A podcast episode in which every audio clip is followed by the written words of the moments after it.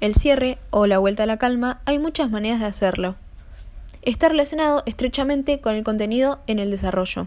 Por eso, elegimos ejercicios como elongación acompañada con música relajante.